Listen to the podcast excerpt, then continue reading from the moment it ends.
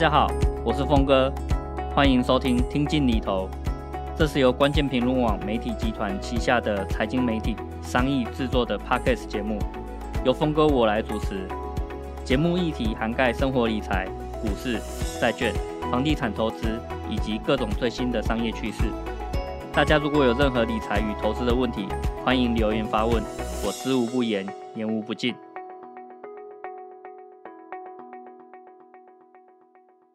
今天我们来聊聊通膨、升息，还有股灾。那现在到底该怎么办呢？今年的情况大家应该都很清楚，股票跌了非常多，债券其实也跌了，而且股票、债券、房地产、黄金跟这个加密货币其实都有很大的这个跌幅。可能有人会认为说，台湾的房地产其实并没有什么下跌啊，但是我们可以看到，除了这个成交量萎缩以外，那如果我们的观察指标是美国的这个 REITs 房地产投资信托的话，美国的这个 REITs 其实也下跌了将近三十 percent，哦，所以其实也是跌蛮凶的。那当然，不同的市场会有不同的这个情况。美国的股市跟台湾股市跌幅也是不太一样的。那这边我会先给大家几个建议哦。那第一个建议是我建议你一定要先好好保护好自己现在的这个收入，那不要轻易的离职。如果你要跳槽的话，那我也是建议你找到比现在好很多的这个工作，然后才进行跳槽。为什么会给你这样的一个建议呢？因为在过去，如果在景气很好的时候，你要找到另外一份工作，其实可能还蛮容易的。但是在现在，你要看的是很多的公司，包括呃台湾最强的台积电，股票都跌得很凶了。那如果你去看台积电最近的这个法说会，你也会发现说，他们对未来的这个景气，或是他们这个订单的这个展望，也不是非常的这个看好的。所以换句话说，等于呃什么样的这个产业或是什么样的企业，它可能在用人方面都是比较紧缩或是比较谨慎的。这个时候你想要去找另外一份工作，那难度其实就比较高。所以我会比较建议你应该要好好先保护好现在的收入，哈，不要轻易的提离职。那这个一个原因也是因为我们现在也面临到通膨的这个压力，那什么东西都涨，所以你如果现在觉得自己还有一些储蓄，那就很轻松的就直接跟老板说我不干了，我要走了。对，可是这个其实可能会让你突然发现说买什么东西都比较贵，那你现在要开始烧自己的这个储蓄的话，很有可能其实烧不了多久的。好，所以我还是会建议在目前这个比较不确定的这个时间点，先保护好自己收入，可能是比较重要的一件事情。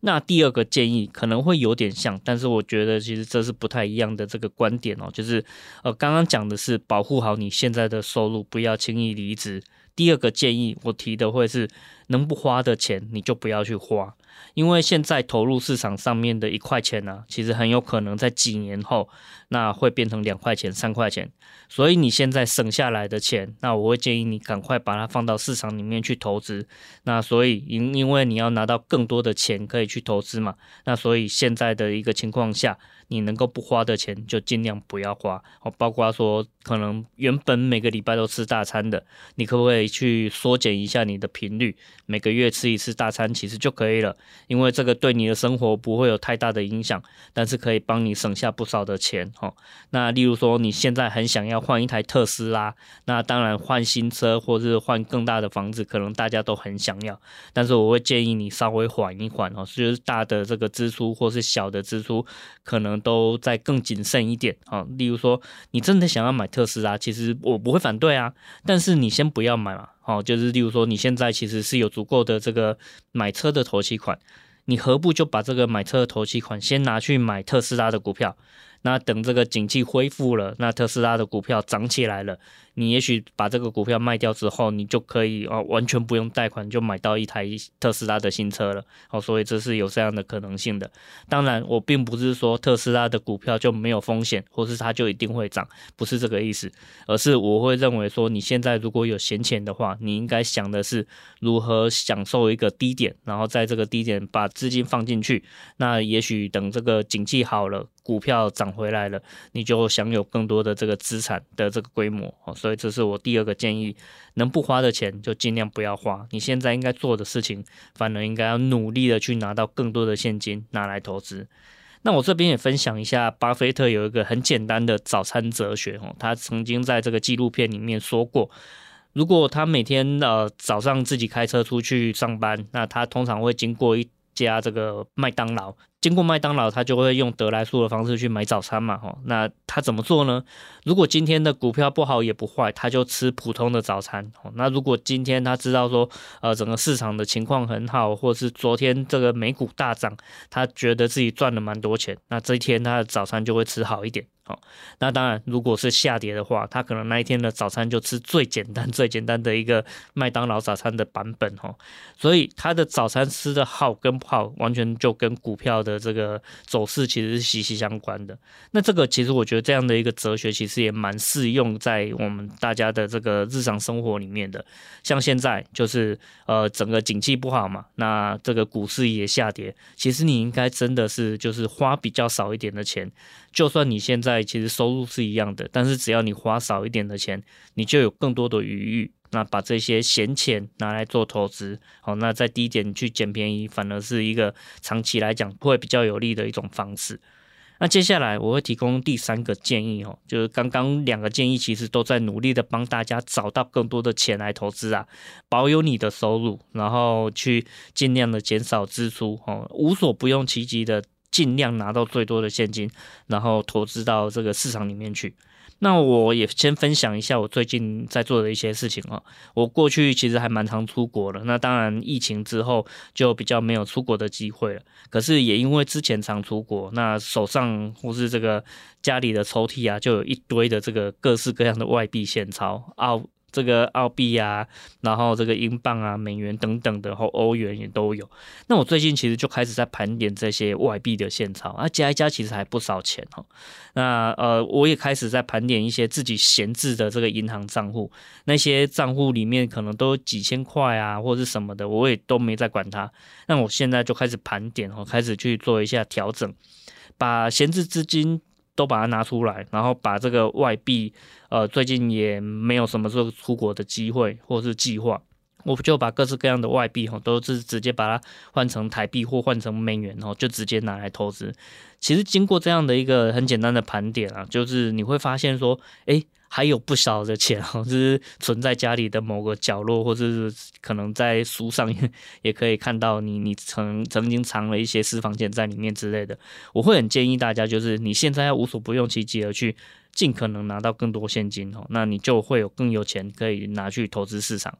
那至于可能有的人会问说，既然要拿到更多的现金，何不就直接去借钱来投资就好了呢？那其实我会觉得，这个其实对大多数的人来讲，它是比较有风险的一件事情。你可能会觉得说，借钱来投资是一件很轻松、很简单的事情。可是问题在于说，当发生比较极端的事件，例如说你借钱来投资，结果股市还继续下跌，那你又失业了，其实你会连贷款哦都还不起哦。所以这个极端的情况，你不能不去考虑啊。所以我会建议大家，你如果真的要做这件事情啊，不妨参考一下哦，厉害的人怎么做的。那我会举一个例子，就是台积电的总裁魏哲家哦，他最近质押了一千六百张的这个台积电股票。那其实他的持股啊，台积电股票有将近六千张，所以他质押一千六百张其实不算太多。可是他为什么要做这个质押？他其实没有明说了。那很多人在猜测说，他是不是质押这个股票，然后拿到更多的现金，可以再逢低加码买更多的这个台积电股票？毕竟身为一个总裁哦，他占台积电的这个持股其实比例并不高，哦，就是才六千张而已啊。那当然你会觉得六千张好像很多，可是，在台积电的大股股东里面来讲，好，这样的一个张数其实真的不算多，那他可能就是呃。刚好看到这个机会，台积电的股票跌很凶，他就质押一千六百张的持股，然后拿到现金再去买更多的这个股票，这是很多人在猜测的一个可能性哈。那我们先不论这样的一个做法是不是真的，因为毕竟他本人们出来讲，可是我建议大家参考的是说，为什么他会这样做，是因为他手上还有更多的这个台积电股票啊，所以万一他这个质押啊有出什么样的问题啊，或是呃怎么样的情况，他可以。卖掉自己的持股哦，然后把这个钱还回去，也就是说，他并没有把自己的信用扩张到一个无法收拾的地步。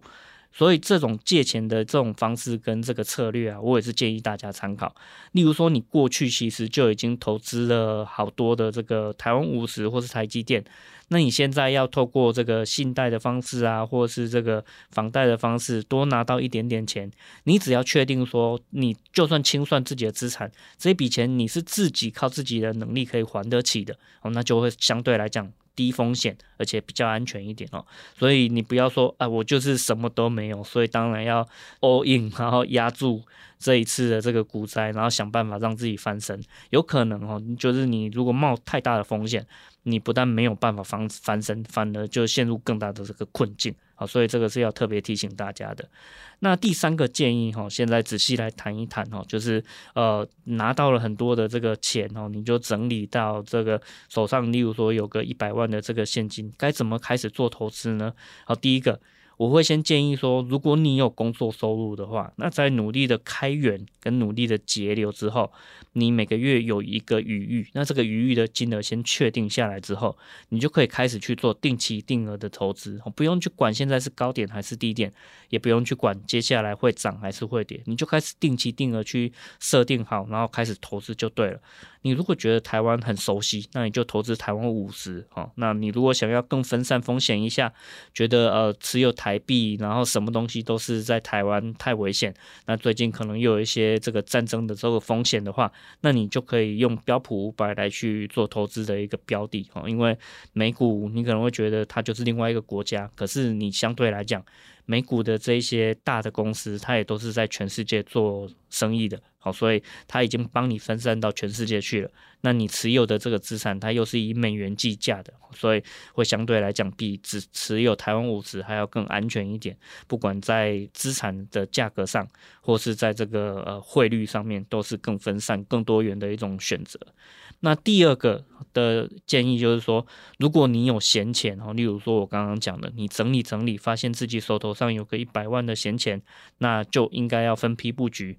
怎么分批呢？我会建议说，根据你的风险承受度，要看你可以分成几批。如果你的风险承受度其实蛮高的，那我就建议分两批就可以了。因为目前大概已经跌掉三十 percent 左右了嘛。所以你现在可以先投资其中的一半哦，五十 percent 左右。那另外一半呢，你可以先继续等下去，因为我们目前的这个跌幅哦，看起来是升息所造成的这个资金紧缩，那所有的企业很难拿到钱，那对未来的这个展望也不佳哦，所以就是跌了三十 percent。可是会不会再继续跌下去？其实我们接下来要观察的是台湾的企业或是美国的企业，这个赚的钱哦，每股盈余有没有开始往下掉？以目前呢最新的这个财报情况来看，其实还没有往下掉。也就是说，我们还没有真正进入到经济衰退的一个状态哦。那如果进入经济衰退的状态啊，那你可能会发现说，诶，股市又继续往下跌了，要跌到四成、跌到五成的这种状态，那你又有另外一个机会，才可以在更低加码捡便宜哦。就另外一半的这个资金可以留到那个时候再去做投资就好了。可是，你如果不想要去啊猜测趋势，或是你觉得自己的风险承受度其实还蛮低的，哦，不用这么呃不确定，那我就建议你可以把自己的资金分成六批或分成十二批就好了。那可以在未来的半年或是未来的一年，每个月定期定额把自己的闲钱固定的放到市场里面去，这样也是很简单的一种做法。所以今年我们承担了很多的这个压力，那包括说通膨啊，物价变贵哈，或是升息。那如果你有房贷的话，你也觉得自己的这个呃每每个月要还款的这个金额越来越多哈，那可能就是压力会特别大一点，所以你就会很很想要知道说，那我现在应该要怎么样处理比较好呢？那以上就是今天我会给大家的一个建议。那今天的节目就到这边哦，那之后我们也会制作更多跟理财投资相关的内容，让大家不用再那么担心钱。大家如果有任何理财跟投资的问题，也都欢迎留言发问。我知无不言，言无不尽，也请大家记得给我们五星的评价，并且帮忙分享出去。那我们下次再见喽。